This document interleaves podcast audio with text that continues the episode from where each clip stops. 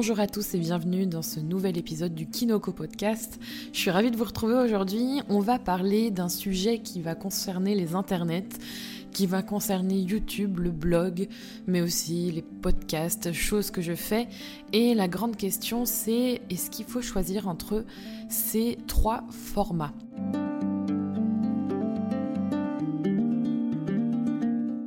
Pourquoi je me pose la question aujourd'hui? Parce que euh, j'ai commencé sur le blog. Euh, j'ai commencé sur le blog il y a presque. ça va faire 7 ans l'année prochaine. Euh, j'ai ensuite, un an plus tard, fait des vidéos. Et depuis cette année, je fais, je fais donc des podcasts. C'est un format que j'aime beaucoup, mais j'aime aussi ces trois formats. Et hum, c'est une espèce en fait d'évolution de parcours et, et je m'interroge depuis quelques temps sur euh, est-ce qu'il faut choisir en fait entre ces formats euh, Est-ce que j'ai euh, j'ai besoin de ces trois, ces trois places-là Pourquoi je blogue Pourquoi je fais des vidéos Pourquoi je fais du podcast? Et c'est vrai que j'ai quand même évolué à chaque fois, j'ai changé, on va dire, de, de, de, format et il y a une certaine cohérence pour moi dans, dans, chaque, plateforme et je voulais vous en parler aujourd'hui. Ça peut peut-être aussi vous aider parce que c'est peut-être aussi intéressant pour vous euh, de, vous poser la question parce que euh, il est possible que vous vous interrogiez sur le fait de choisir une plateforme ou euh, pourquoi pas vous lancer sur l'une d'entre elles plus qu'une autre pour une raison particulière. Et en fait, ces derniers temps, je me pose quand même la question, notamment parce que est-ce que aujourd'hui, je suis en train de suivre mon propre choix, ou plutôt le choix de mon audience, donc vous. Et c'est toujours un petit combat interne, parce que c'est important de structurer son contenu, de savoir à qui on s'adresse, de savoir euh, ce qu'on raconte, à qui on le raconte, et si c'est pertinent de le faire sur cette plateforme-là, si c'est pas une perte de temps. Et euh, moi, j'ai tendance vite à me lancer à corps perdu dans un projet, parce que j'aime ça, en fait.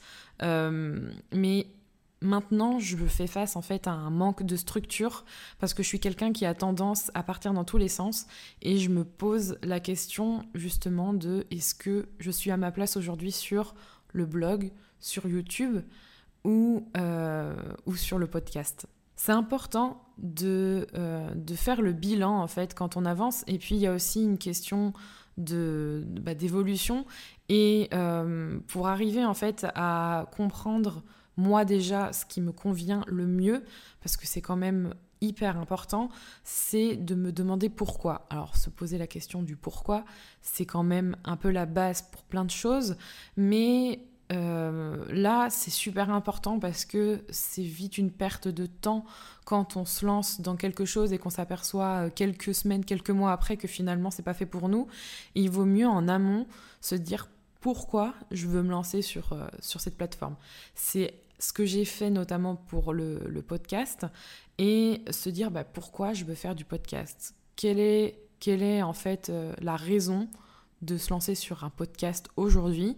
Et si vous trouvez la réponse, après vous pouvez passer au comment je vais appliquer ça. Mais au lieu de au lieu de faire le pourquoi, souvent on fait le comment, c'est-à-dire comment je peux faire un podcast, comment je peux faire des vidéos euh, vite et bien pour, euh, pour, euh, je sais pas moi, avoir une grande audience, mais il n'y a pas forcément cette question du pourquoi, cette question de pourquoi j'ai envie de faire des vidéos. Est-ce que c'est parce que j'ai envie de, de monter un business et, euh, et, du coup de gagner de l'argent grâce à ça et me faire de la publicité? Est-ce que c'est parce que j'ai envie de me faire mousser et avoir euh, un certain prestige auprès des gens? Et souvent quand on se pose la question du pourquoi et qu'on se dit, bon ben en fait, je sais pas vraiment pourquoi, mais je le fais parce que j'ai l'impression qu'il faut que je le fasse. Mais si derrière, il n'y a, pas du, a pas du concret, ça remet tout de suite les choses en perspective. Pour moi, le pourquoi, il peut se répondre, pour ma part en tout cas, par un certain intérêt. Il faut trouver un intérêt en fait à, ce que, à faire ce que vous faites. Il faut trouver du sens.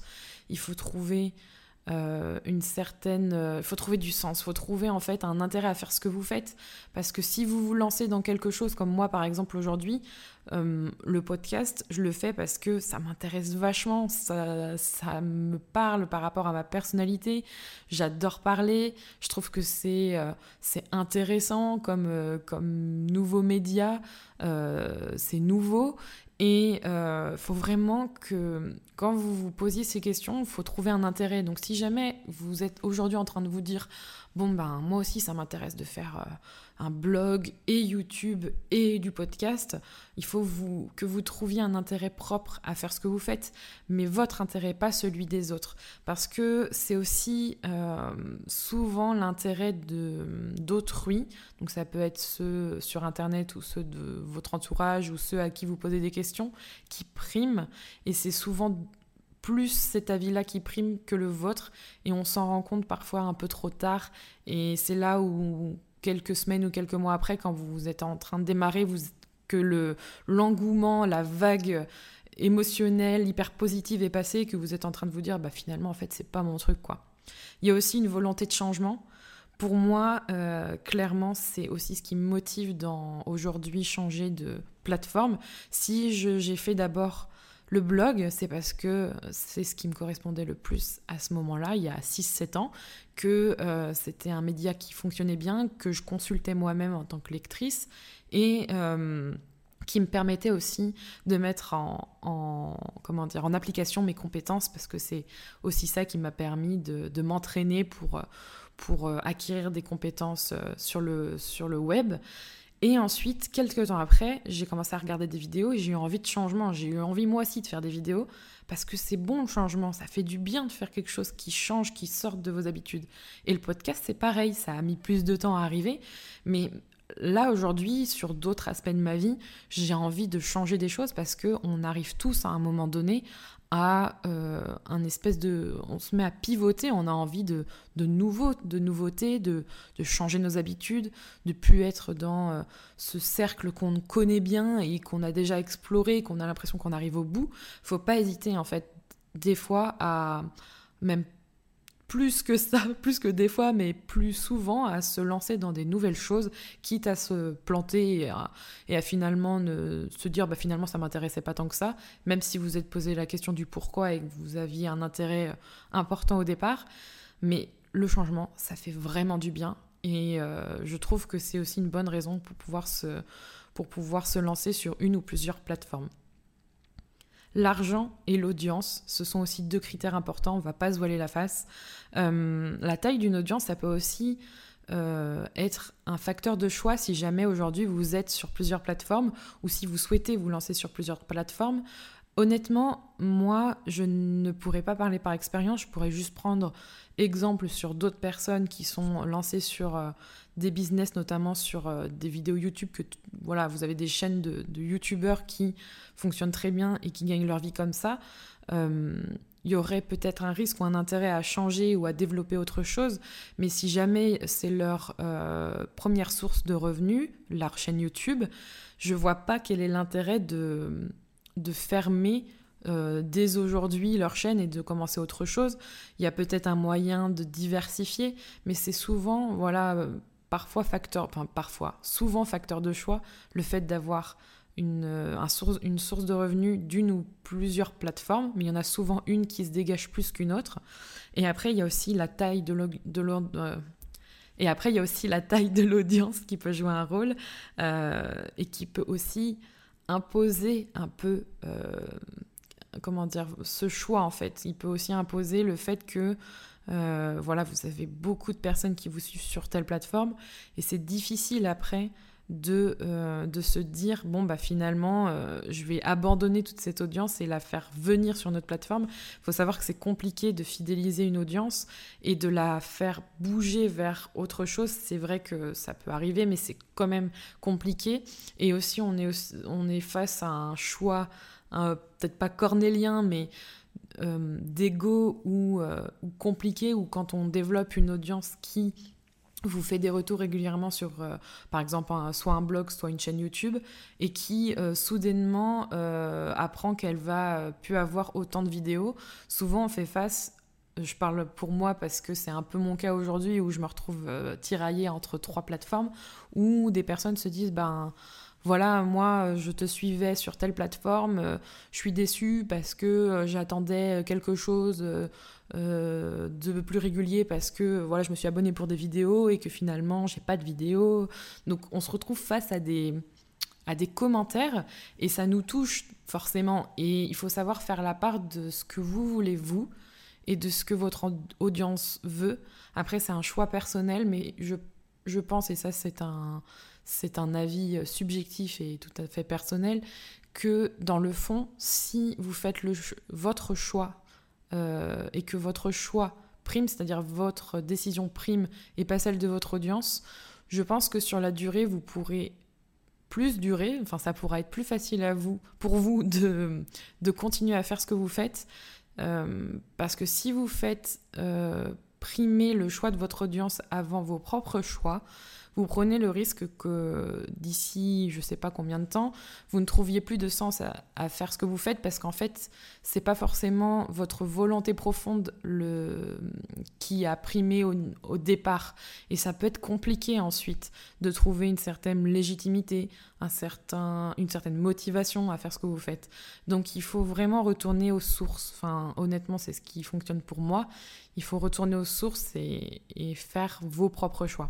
Donc en fait, pour répondre à la question s'il faut choisir entre ces trois plateformes, je pense que l'important, et ça rejoint ce que je disais juste avant, c'est de se faire plaisir avant tout. C'est valable pour plein de choses, mais je pense particulièrement pour, euh, ce, type de, contenu que vous essayez euh, de faire de l'argent, clairement de gagner un revenu ou de vous faire plaisir, c'est ou de vous faire plaisir, c'est-à-dire ou de, de, faire ça par passion, enfin de, uniquement de faire ça pour vous faire plaisir dans le sens où vous cherchez pas forcément à gagner de l'argent. Euh, dans ces deux cas, que vous essayez de devenir un peu plus professionnel ou juste amateur, se faire plaisir dans le fond, c'est fondamental.